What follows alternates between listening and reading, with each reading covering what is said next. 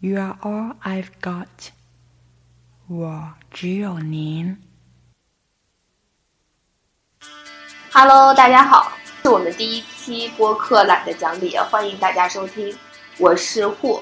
我是黄金狗。因为是第一期播客嘛，那先让我们来做一个自我介绍。呃黄总，你先来吧。我怎么又黄总了？Jingle，我金狗。呃，大家好，我是清华大学哲学系的在读博士生，然后我即将成为一只德文卷毛猫的室友。我的这只猫叫黄金周。呃，除此之外呢，我还是中国动画电影和鹦鹉史航老师以及蒜蓉空心菜的爱好者。没了。没了。我和黄总比起来，我就非常简单了。其实我就是普通人一枚，然后是文化行业的从业者，也是一个，呃，和大多数年轻人一样，就是拖延症晚期的一个普通人。然后我对自己的介绍比较简单，但是我很想补充一下 Jingle 的介绍，就是因为他，哦，说到这个，其实也就说到为什么我们想做这样一档播客，就是。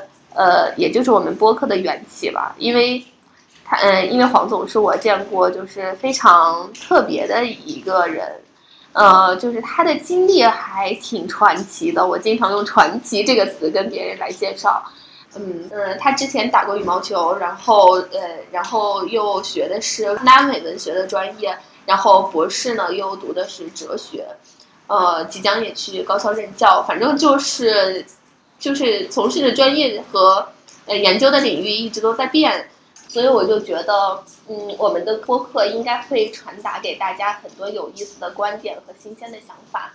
呃，从我个人而言，其实我一直都非常想做播客，然后我在早年间，就是很多年之前，其实是有做过一档播客的，当时就对播客产生了很浓厚的兴趣，然后也觉得可以做下去，但是后来随着播客的衰落。呃，就沉寂了一段时间。后来小宇宙在兴起的时候也跃跃欲试，但由于我这该死的拖延症，就一直没有再拾起来。直到我认识黄总，然后直到黄总的出现，让我觉得哦，这个很有意思啊！我们可以以一档哲学播客，然后和大家讨论关于生活中的方方面面。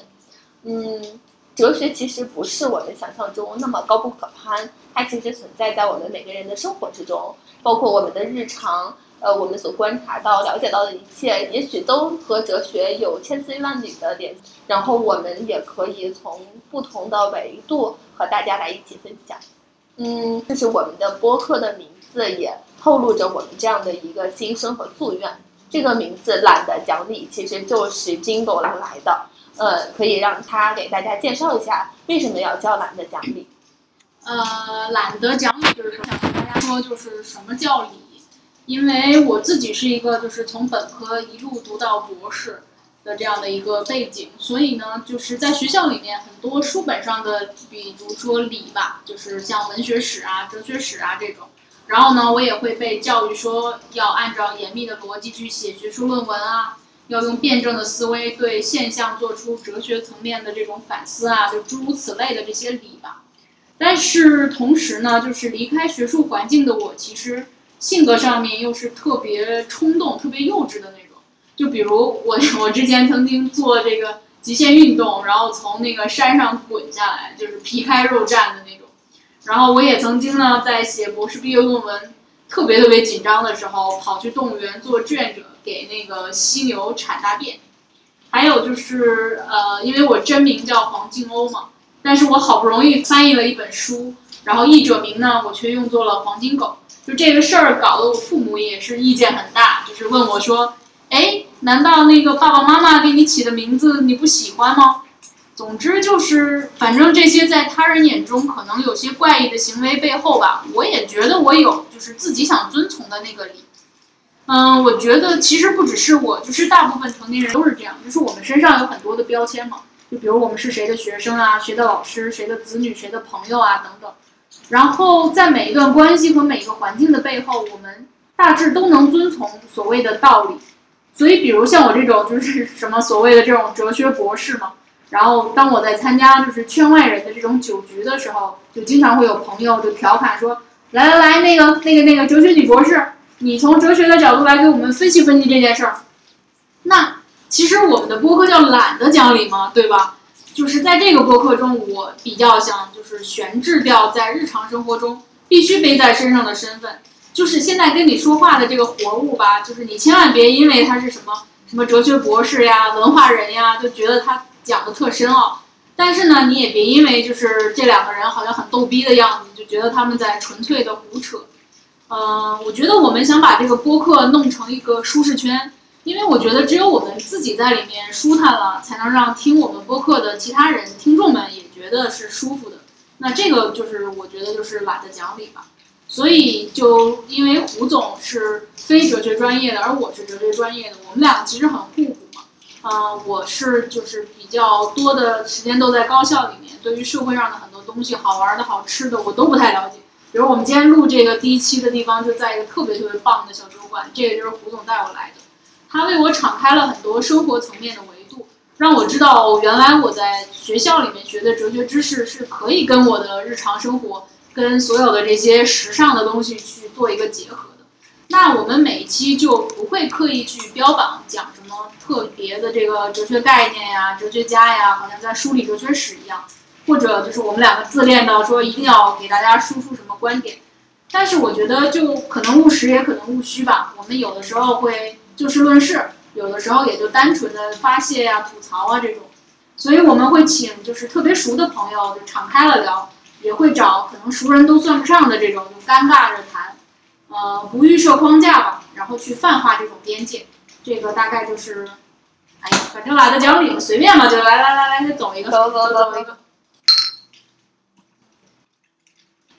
嗯，其实刚刚黄总，天呐，大家听我们说。总来总去，会不会觉得奇怪？但我们其实就是，嗯，生活中的普通人了。但是我们也可以有这种高贵的时刻。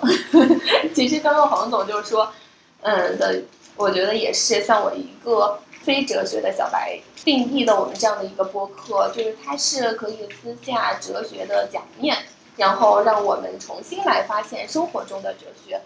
嗯，我们今天其实。呃，给大家透露一个小秘密，不知道你们有没有听到？我们现在所处的这个环境，外面有淅沥沥的下雨声。我们其实刚刚黄总也提到，我们是在一个小酒馆。然后熟悉北京的朋友，我可以给你们透露几个标签，然后看能不能猜到这个地址。就是这儿是一个 live house 和酒馆的一个交界处。在北新桥往事系列中留有姓名，然后，嗯，今天这个 live house 没有演出，所以这边是相对安静的。外面刚好下雨，我们就坐在门口呃聊天，然后喝酒，所以会说一些醉话。然后希望大家以后多多支持。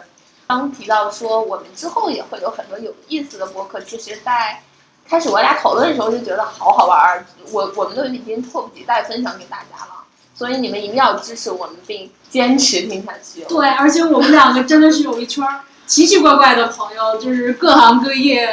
呃，我们开始想到说，那个黄总提到，你对发型纠结吗？这个发型里面其实也是有哲学的，就是你怎么怎么看待你自己的发型，就是你为什么会总对自己的发型不满意，然后以及我们穿衣风格，然后喜欢听的音乐。然后脱口秀、看的综艺、追的明星，其实这些我们都可以来聊一聊。对，还有比如为什么要不要买保险，要不要躺平，就各种热点的这个东西。嗯，你所关心的一切，我们也都在关心着。嗯，对我我今天抽了一句话，我来我来最后再说一下。嗯，对，因为胡总其实是一个夕阳行业从业者，然后我们最近做一本哲学书嘛，然后，嗯，其实很多人都觉得哲学离我好远啊，就是被束之高阁的那种，但事实上我们可以通过这个节目让大家知道，嗯，我们想的是一样的，我们想的一样，是不是说离我们很远？就是这样的，就是跟你们想的是一样的。嗯，我我没有撕下黄总的假面。然后，嗯，那个啊，这这个这句话是这么说的啊，就是所有伟大的哲学问题都是开放式的问题，而每一个回答又会引发新的问题。那就让我们一起在这些回答中找寻新的问题吧。耶。哈哈哈哈哈可能有个什么高大上的安定安定。安定就那就他了。喝酒去拜拜。拜拜下期见。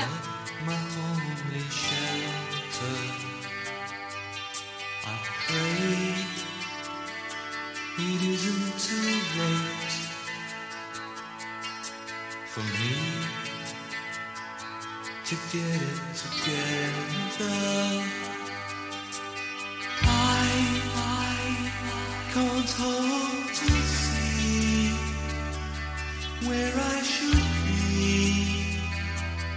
without you.